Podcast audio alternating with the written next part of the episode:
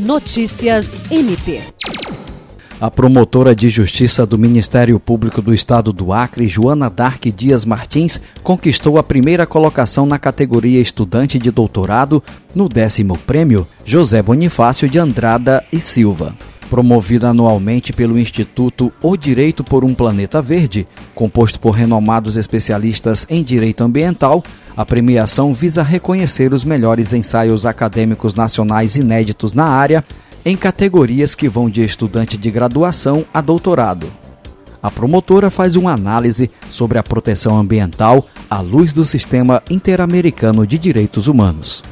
A promotora explica que, perante o Sistema Interamericano, não há previsão expressa de qualquer direito de cunho ambiental, Dessa forma, questões envolvendo violações ao meio ambiente que não fossem resolvidas em seus países de origem só poderiam ser submetidas à Corte Interamericana de Direitos Humanos por vias transversas através de estratégias e técnicas capazes de vincular sua interrelação com violações a direitos humanos previstos no Pacto de San José da Costa Rica.